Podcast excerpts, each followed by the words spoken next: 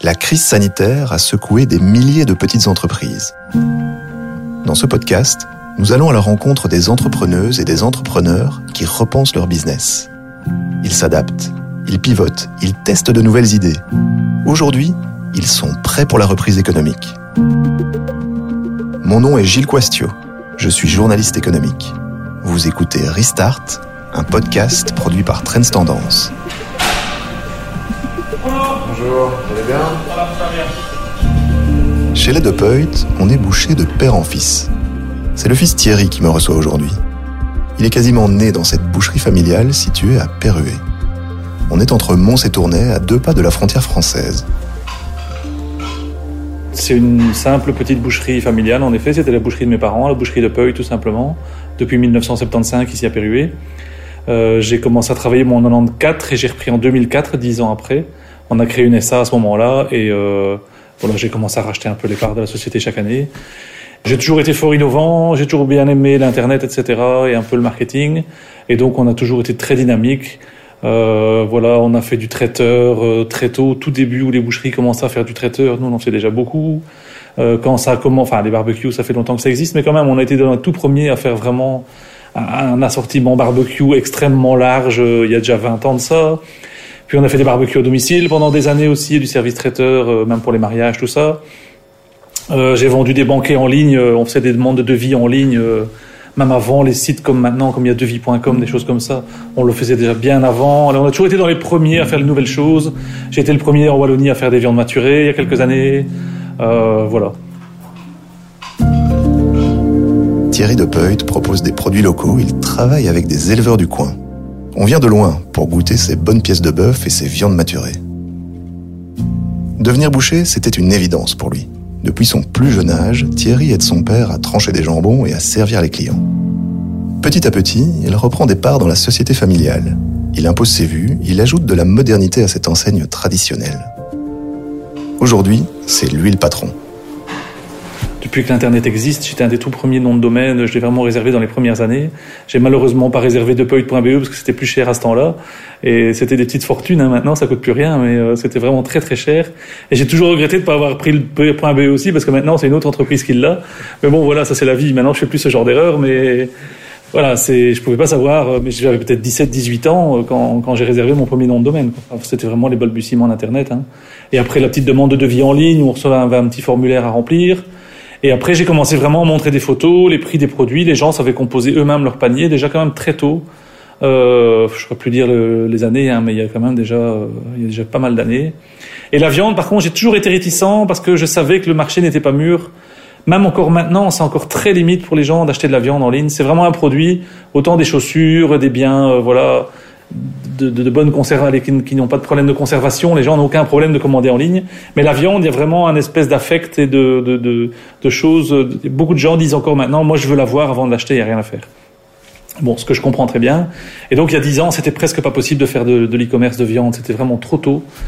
Euh, un des premiers sites qui l'a fait vraiment correctement, c'est Carré de Bœuf en France. C'était un des premiers sites qui l'ont fait vraiment correctement. Et j'ai regardé un peu de loin. J'ai attendu qu'il y ait 4-5 sites comme ça qui vendent de la viande en me disant voir un peu comment ça évolue, voir si dans un an ou deux ils sont encore là. Et bon, maintenant, il y a, ça fait 4-5 ans maintenant que j'ai créé l'e-commerce de, de viande. Et euh, maintenant, les gens sont quand même prêts à commander en ligne euh, de l'alimentaire. Ce qui n'était pas encore le cas il y a 10 ans.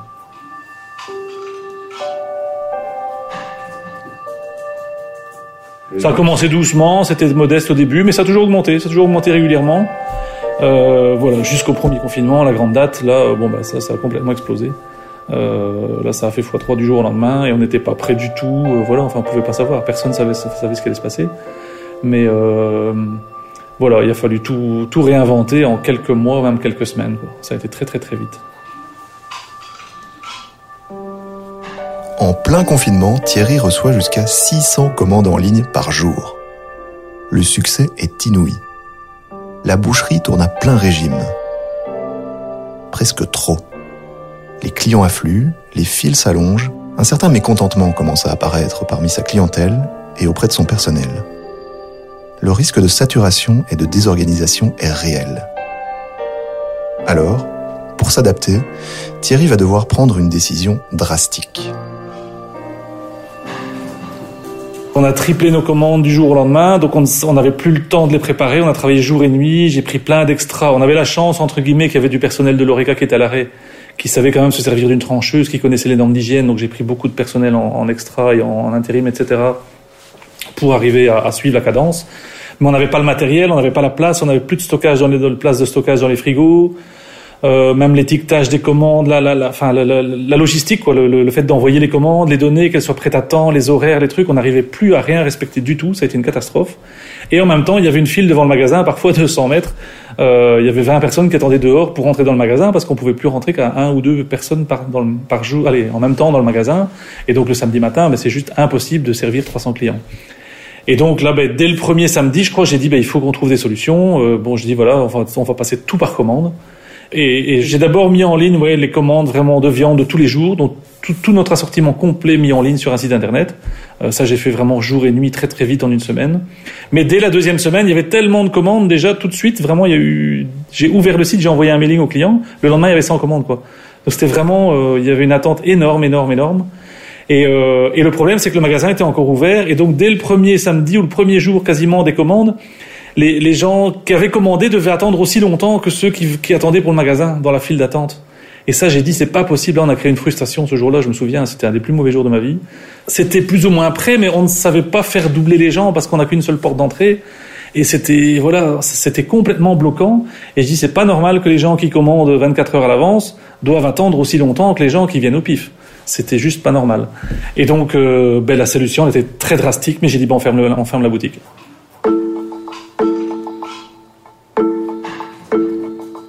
Les gens étaient obligés, il y avait beaucoup de frustration au début, les gens n'étaient pas contents, etc. Oui, mais c'est pas normal, je veux venir acheter au comptoir. Vous avez eu des, mais oui, des plaintes de, tout plein, des centaines, hein, des centaines de plaintes. Des clients qui sont habitués, évidemment. Oui, des, des clients habitués. Et j'ai dit, mais et on a expliqué, expliqué, expliqué pendant des semaines, mais c'est pas toujours évident de tout expliquer en détail aux gens. Mais on avait vraiment matériellement et de façon logistique au niveau de l'organisation pas moyen de faire autrement, quoi. Et donc, euh, ben voilà, donc les, les commandes ont quand même, même laissé les gens étaient frustrés. Oui, bah alors je vais aller ailleurs. J'ai dit ok, mais je, je tant pis pour moi, mais je ne sais pas faire autrement. Et à quelques semaines après, ben, ces gens-là sont quand même revenus parce qu'ils se sont rendus compte qu'ailleurs, il y avait aussi une file phénoménale. Voilà, moi je suis désolé, mais il y a beaucoup de boucheries, ils servent quand même à trois derrière le comptoir avec la distanciation sociale. Il faut quand même pas me dire qu'on a su respecter la distanciation sociale dans le travail. Moi j'ai su le faire. J'ai pris toutes les décisions possibles et imaginables pour arriver à le faire. On a pris les machines à laver dans un local, on les a mis à la cave pour dire de libérer un local pour qu'un ouvrier puisse travailler dans un local séparément des autres. Et donc maintenant, moi, chaque ouvrier a sa pièce à lui de travail. Ils sont tous vraiment bien séparés, une vraie distanciation sociale. Euh, voilà, pour le travail, c'est vraiment optimal, je vais dire. Ici, c'était notre ancien magasin. Et maintenant, c'est le lieu de préparation. C'est aussi un peu la deuxième raison, outre le, le fait que les gens, voilà, la circulation des clients en rentrant deux clients à la fois, euh, et donner les commandes et les servir, c'est pas facile, mais aussi la place pour préparer les commandes. Parce que les ateliers, ça va au niveau pour préparer les marchandises, les découper, les étiqueter, ça va, mais vraiment pour composer les paquets, ça prend quand même pas mal de place parce qu'il faut un peu tout étaler pour qu'il y ait tous les produits visibles et à portée de main pour composer les paquets. Et du coup, on a eu l'idée d'utiliser en fait tout simplement le comptoir du magasin pour ce faire ce qui était beaucoup plus facile qu'avant parce qu'avant voilà il y avait un peu des bacs dans tous les sens c'était pas on devait tout le temps bouger les bacs empiler pour euh, trouver euh, ce qu'il fallait c'est toujours dans le dernier bac ça c'est la loi de Murphy et tandis maintenant on peut tout étaler et j'ai installé des frigos à l'arrière aussi qu'il n'y avait pas avant et donc on met vraiment tous les produits en, en, en, zone réfrigérée et on peut préparer nos commandes de façon beaucoup plus hygiénique aussi. Euh, tout, tout, reste réfrigéré, toute la chaîne du froid est respectée. Donc voilà, on a des commandes euh, ici qui sont numérotées, voilà. Toutes les commandes sont numérotées. Euh, les paquets pas, parce que les paquets, on note simplement ce qu'il y a dedans avec le poids et la DLC. Et alors, ils font des étiquettes ou des sacs numérotés. Et voilà, si c'est la commande numéro 2, j'imagine, ben voilà, ils, prennent la liste. Il y a cette escalope de veau, je ne les vois pas, mais elles sont sûrement déjà dans le paquet, ben voilà. Donc, une fois que tout, tous les produits sont découpés, étiquetés, emballés, ben après, composer les commandes, en soi, ça va très vite. Donc, c'est comme ça qu'on arrive aussi à, à, gérer jusque 500 commandes par jour, parce que avant, dans ces 200, c'était tout un boulot, vraiment un énorme boulot toute la journée. Ici maintenant on en fait 500, je vais pas dire les doigts dans le nez, mais nettement plus facilement en tout cas. Quand tout est numéroté, informatisé, euh, chaque ouvrier a sa, ses préparations à faire et après chacun vient mettre ses produits. On est beaucoup plus euh, efficace dans le travail. Avec chacun un poste de travail aussi. Voilà, celui qui fait que la viande de bœuf, l'autre fait que la viande de porc. Ben, quand, quand, quand, il commence à découper de la viande de porc, il sait tout ce qu'il a à faire tout de suite. Donc c'est pas comme un magasin. On dit bah tiens mets-moi deux côtelettes, puis après euh, deux steaks, puis de nouveau euh, du jambon, puis de l'américain. Euh, ici maintenant, celui qui fait l'américain, ben, il sait tout de suite le poids total, tous les paquets d'américains qu'il a à faire. Et donc c'est quand même plus efficace. Et maintenant, direction le point de vente. Thierry a fermé son comptoir, mais un nouvel espace de vente est apparu. Il n'a plus rien à voir avec une boucherie. Sur les murs, une centaine de casiers hermétiquement fermés. Dans ces casiers, les commandes des clients. Ils peuvent venir les chercher quand ils veulent, de jour comme de nuit. Enfin, en dehors des heures de couvre-feu, évidemment. Pour ouvrir le casier, il suffit de présenter un QR code. Si vous avez une petite fringale, vous pouvez même retirer des articles supplémentaires.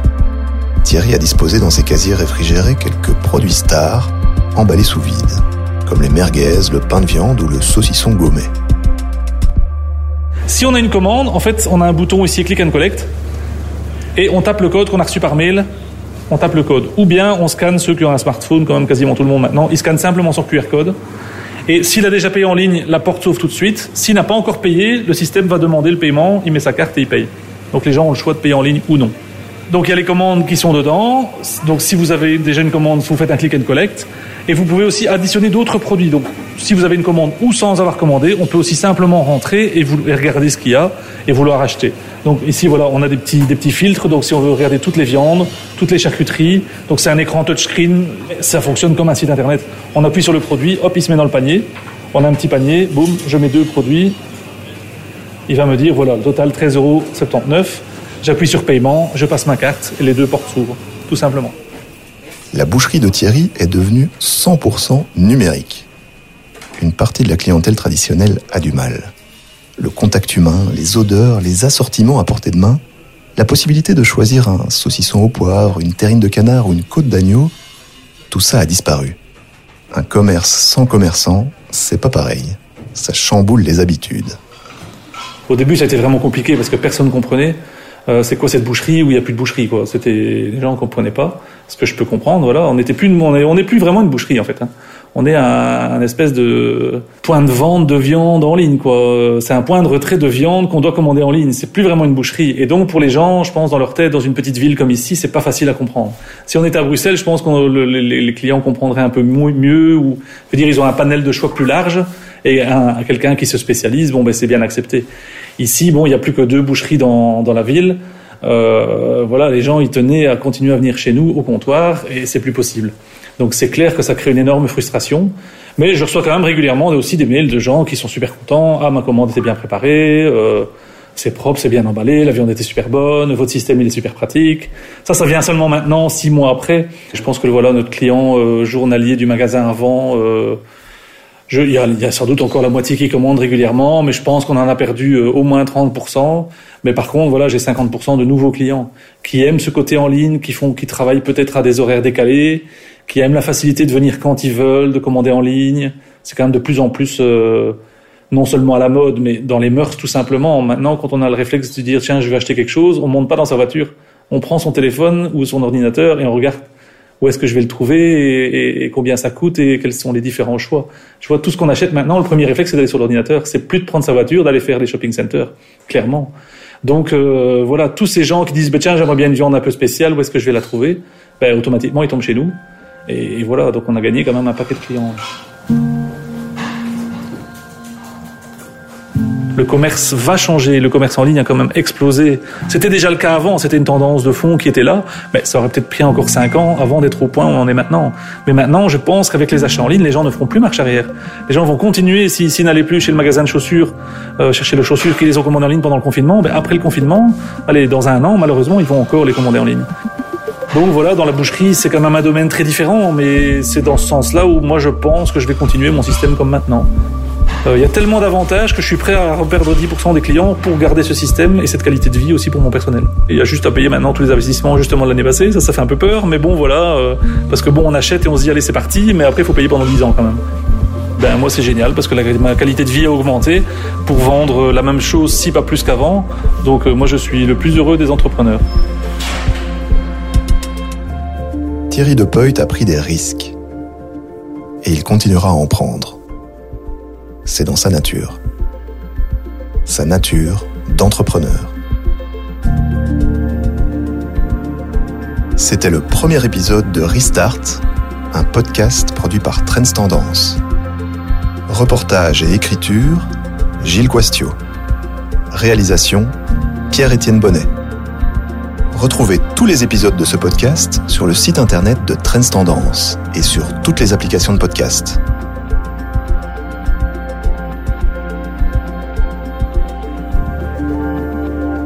Trends Tendance, change the game.